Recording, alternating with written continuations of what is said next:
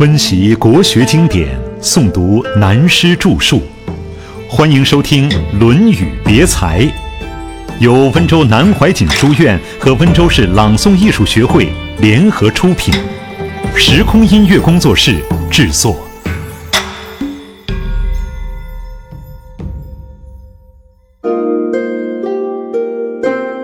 学而第一，三言四语。现在各大专学校的学生有一个新称号“三四教授”。假如我们看见一位不认识的教授，想知道这位老师是教什么的，往往被询问的同学会说：“哦，三四教授。”这句话含有非常轻视的意思。所谓三四教授，就是教三民主义、四书五经的教授。他们在学校里是没有人看得起的，同军训教官一样，被学生另眼相视，这是一个非常严重的问题。八九年前，和一位国立大学教书的朋友谈起，问他怎么搞的，教的学生对三民主义如此反感，他说。这件事没有办法，我认为不是没有办法，表示愿意带他教几个小时。后来有个机会，一位某大学的学生要我去参加他们开会，他说他们要开会讨论中国文学的再革命。听到这个题目，我说：“你们要搞这个东西，我晚上来看看。”我约了那位三民主义教授一起去参加。参加开会的都是调皮学生，他们激昂慷慨，说了一大篇话，最后要我讲话。我就告诉这些同学们，首先应该了解革命是什么意思。这所大学是国立的最高学府，在这里的青年知识分子对它的意义不能不懂。要知道“革命”一词出于我国最古老著作之一的《易经》，然后讲了许多理由。我说，譬如中国文学自五四运动以来，由旧的文学作品改成白话文后，有什么功用呢？几十年来亲眼所见，中国的教育普及了，知识普遍了，对世界知识的吸引力增加了，无可否认。这些对于国家的进步有贡献，但是对于中国文化，却从此一刀斩断了。什么原因呢？中国文化库存里堆积的东西太多了，几千年来的文化都借着古文保留着。至于接受白话文学教育的人们看不懂古文，当然就打不开这个仓库。因此。从中国文化的立场看，就此一刀拦腰斩断了。你们现在讲文学在革命，讲白话文学，我们先要知道为什么要推行白话。在五四运动前后，一般人认为旧这个国家必须吸收新的知识，尤其要融合古今中外的学术文化。于是老牌留学生到外面一看。任何国家的语言和文字都是一致的，因此认为中国所以不进步，是文字工具害了我们。尤其四书五经，子曰、孔子曰，一塌糊涂，非把这个打倒不可，所以提倡了白话文。语文的变与不变，但是有一点要注意，我们看世界的文字。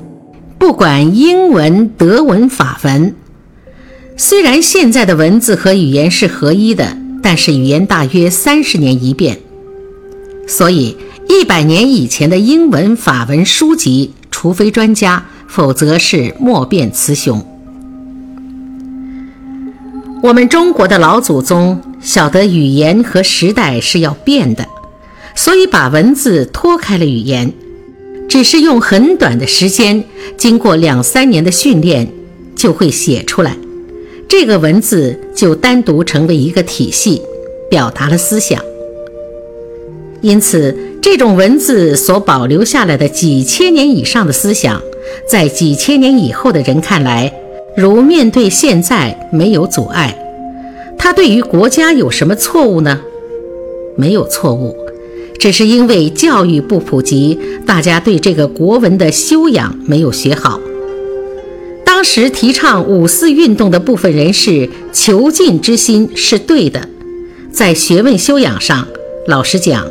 还有商量的必要，于是这一文学革命就出了问题。举例来讲，生活上每天必有的一件事——上厕所，我们小时候叫出宫，后来叫解手，现在叫上一号了。看看几十年来变了好多，因此。我们翻开资料，对五四运动前后的白话文，现在看来简直不通。到了现在的文章，说它不好吗？真好，好吗？文章看完了，价值也完了，多半没有保留的价值。将来怎样演变还不知道，所以你们为什么要文学再革命，我就不懂。因此，文学革命。我没有资格讲，你们也没有资格讲，为什么呢？如果古文四六体、作诗填词都能露一手，然后发现这种文学有毛病，这才有资格谈革命。现在你们连命都还没有，还革个什么呢？你们还有文学革命的资格吗？我这番话一讲，他们听傻了。这个会后来也就搞不成了，无形中也把大专院校中这个小风波平息了。因此，我告诉那位教三民主义的朋友，一定替他教几个钟点课。因为大学生中信仰坚强的固然很多，而对三民主义头痛的也大有人在。后来我去替这位朋友讲课，起初不讲三民主义。而讲中国文化与中国思想演变的原因道理，分析自上古到现在为什么变得这样，演变到后来，所以才有我们国父的三民主义出来。问同学对不对？对，有没有价值？有价值。所以要读三民主义，读了以后再加批评都可以。不能盲目的不去看它，就说这个三民主义是党八股。党八股你懂不懂？不懂就不能随便批评。这一来，引起他们读三民主义的兴趣了。这是我所经历的故事。四书五经的假面目，讲到四书也是一样。我们在这里讲推行复兴文化运动，而在外面，尤其是新的教育，国民义务教育施行以后，讨厌四书五经的情形是无以复加了。而问题出在四书五经的孔孟思想被讲解错了。这不是现在才开始，从唐宋以后，乃至远从汉唐以来，许多要点就一直讲解错了。要说明这个道理，我们也要讲一个实际的故事。我们这一代就时代背景而言，是生活在夹缝中，是新旧中外交接巨变中的人生。我的幼年在私塾中度过，当时读四书五经也非常反感，因为以前老师对学生的质疑，只说将来你会懂，这个将来。不知要将到几时，所以后来五四运动闹新学派风潮的时候，我们虽然没有参加做打手，但是多少有点愤慨。步入中年以后，对中外思想，尤其在这个时代的演变，看到了这么许多，自己要找症结了。所谓找症结，那也是十七八年以前。好几位先生在一起谈起，大家认为要救中国就要复兴文化，于是有些教授学者主张把四书重新编辑。他们认为四书杂乱无章，要分门别类编在一起。讲孝的归到孝，讲仁的归到仁，把《论语》的篇章整理一道，希望我也负责一个部门。当时我答应考虑考虑，回家拿出四书重读一遍后，发现这个改编方法有问题。第二天开会，我就反对，不赞成改编，因为以全部《论语》来讲，它本身就有一贯的系统，完全是对的。我们不需要以新的观念来割裂它。问题出在过去被一般人解释错误了。我们要把握真正的孔孟思想，只要将唐宋以后的注解推开，就自然会找出孔孟原来的思想。这叫做以经解经，就是仅读原文，把原文读熟了，它本身的语句思想。在后面的语句中就有清晰的解释。以这个态度研究《论语》，他可以说前后篇章贯而通之，因此我不主张改编。被忽视的道家，后来在一些地方讲解《论语》，我就提起一个问题了，就是我们自五四运动以来有个口号。叫打倒孔家店的问题。中国文化的演变发展大致分两大段。譬如一提起秦汉以前的中国文化，人们就拿孔孟思想代表了一切。其实所谓孔孟思想，只是中国文化中间主要的一环，另外还有道家、墨家、诸子百家，很多很多都是中国文化一个系统下来的。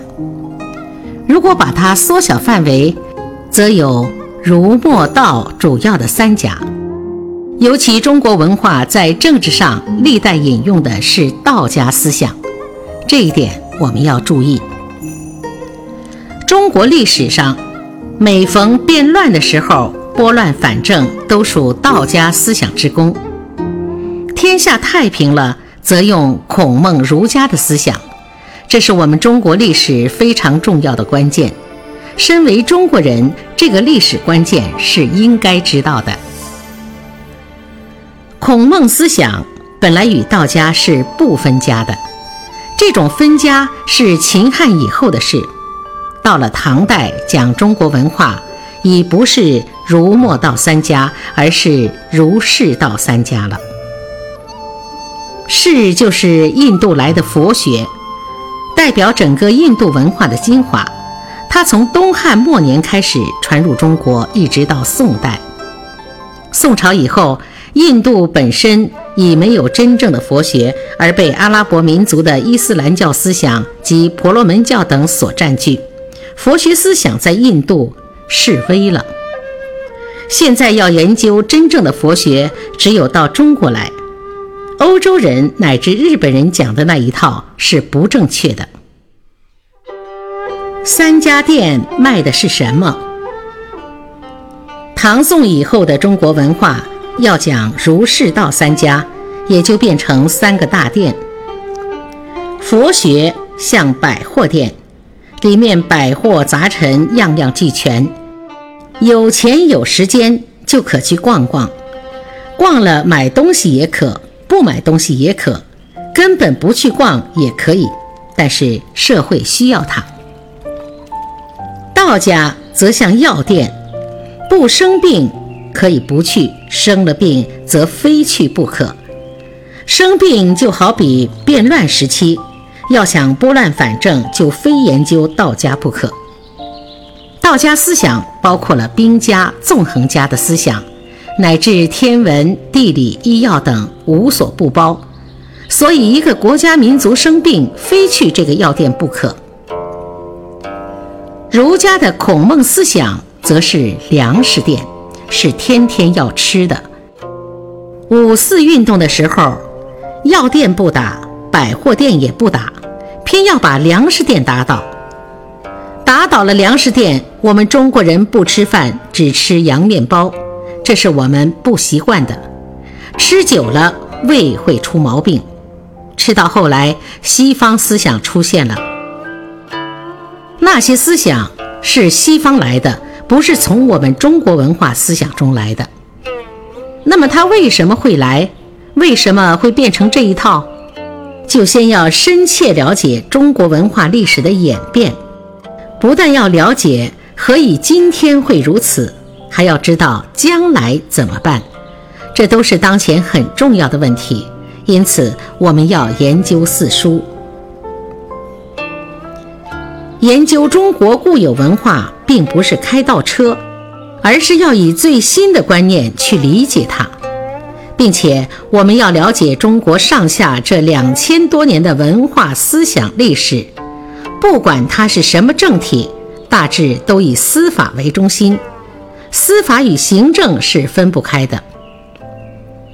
谈到司法，就讲到法律。现在我们只讲两大法系。所谓海洋法系与大陆法系，司法方面的立法也根据这两个法系的精神而来。我们却忘记了中国自秦代以来，汉唐宋元明清有我们中国系统的一个法律系统。这个中国法律系统的哲学背景就是以四书五经做基础。例如，过去中国许多判例的根据。就是根据四书五经中的道德观念而来，所以这部四书五经在过去无宪法观念时代，严格说来就是一种宪法思想，也就是政治哲学思想的中心，法律思想的中心，其他各种哲学思想也都归之于它。这是讲好的一方面，冤枉的一打。讲坏的一方面，孔家店为什么会被人打倒？五四运动当年，人们要打倒他，这是必然的。但为什么道理呢？后来才发现，实在打得很冤枉。